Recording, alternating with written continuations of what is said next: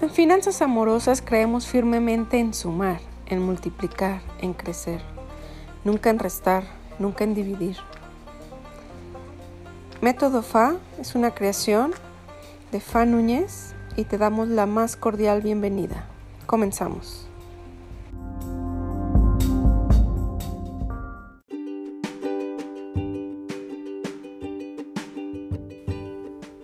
Hola, yo soy Fa Núñez de Método Fa, Finanzas Amorosas, y hoy quiero presentar este episodio número 7 con presupuestos para la salud.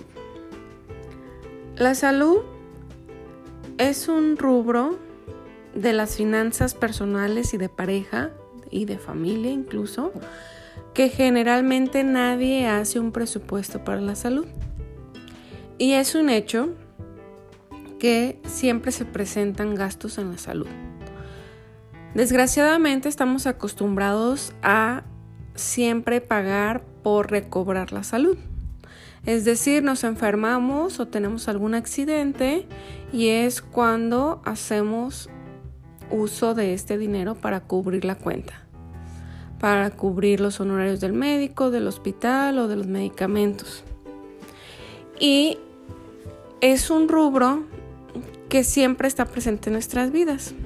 A veces podemos pasar meses incluso años sin necesidad, sin necesidad de hacer ese gasto en salud, pero es lo más normal que pues te enfermes, ¿no? O tengas esos accidentes, que necesites recobrar la salud. El hecho es que hoy te quiero plantear no solamente el que lo visualices y empieces a hacer un apartado de salud, sino que empieces a prevenir. El primer punto para prevenir sería, por ejemplo, pagar un seguro de gastos médicos mayores. Entonces también tendrías que prevenir ese gasto, es decir, meterlo a tu presupuesto anual. Ya sea que lo pagues mensual, semestral o anual, de todas maneras debes tener cubierto eso, más algunos gastos, por ejemplo, del deducible, que puede ser el caso. Si no es tu, rubro el tener gastos médicos mayores, es importante tener un presupuesto para la salud preventiva. Y eso es realmente lo, lo radical aquí. Si bien prácticamente nadie hace un presupuesto para la salud correctiva, mucho menos para la preventiva. Pero esa es mi invitación al día de hoy. Y tener ese presupuesto para la salud preventiva, pues a qué me refiero.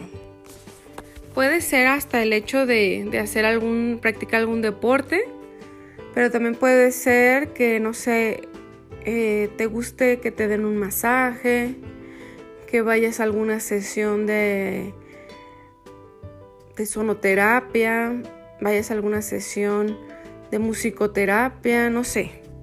Hay miles de terapias, incluso alternativas, la mayoría, que nos permiten tener una salud preventiva.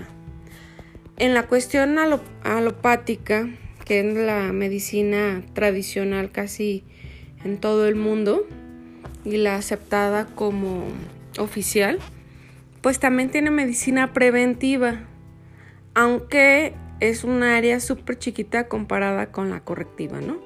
Pero en la preventiva pues puede ser un chequeo anual, puedes hacerte a lo mejor estudios de laboratorio, un electrocardiograma, puedes ir a tu cita anual del ginecólogo, del urólogo, a lo mejor incluso del pediatra de manera preventiva. En ese aspecto también es importante ponerlo como un rubro de prevención. Para mí y mi familia es muy importante también hacer siempre un presupuesto para ir al dentista. El dentista una vez al año por lo menos, que te hagan tu limpieza dental y tu chequeo, incluso si tiene, no sé, amalgamas que haya que estar revisando periódicamente, tu dentista ya te dirá cuál será la periodicidad de cambio pero ese es un punto de salud preventiva muy interesante. Una vez al año ir al dentista. Otras de, los rubros que en lo particular apenas estamos pensando en tener un área de salud preventiva es en medicina alternativa. No sé si lo sabías, pero además soy homeópata desde hace 20 años y pues soy muy fiel creyente de la medicina alternativa. Entonces, estaría padrísimo tener la conciencia de decir, voy a poner un presupuesto para mi familia en salud preventiva. Y puede ser incluso salud emocional, salud mental, salud física, por supuesto, salud digestiva o no sé, salud, mm, pues sí, corporal prácticamente, pero que conscientemente decidas ir a tomar alguna terapia de ese tipo para estar bien en tu salud. Se me hace algo como súper interesante lograrlo. Se me hace algo como em, realmente nuevo para nuestra vida y a lo mejor para muchas familias también.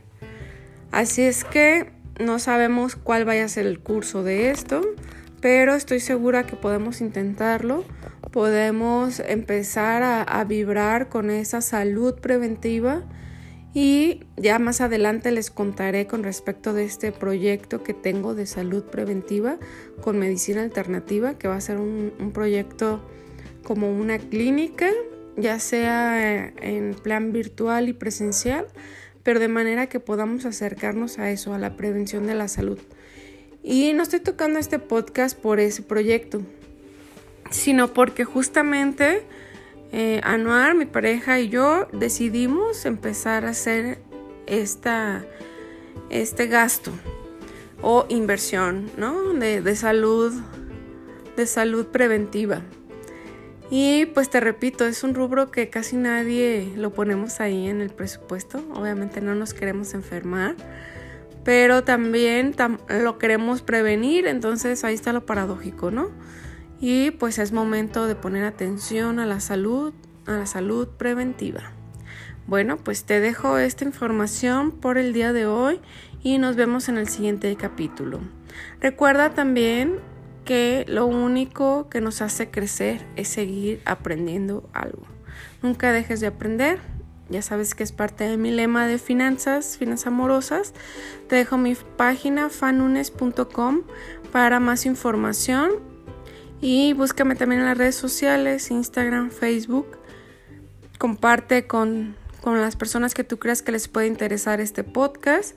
Y siempre abierta a dudas y comentarios. Con gusto podré tratar de resolverlas. Y con todo el amor te mando un abrazote. Buen día.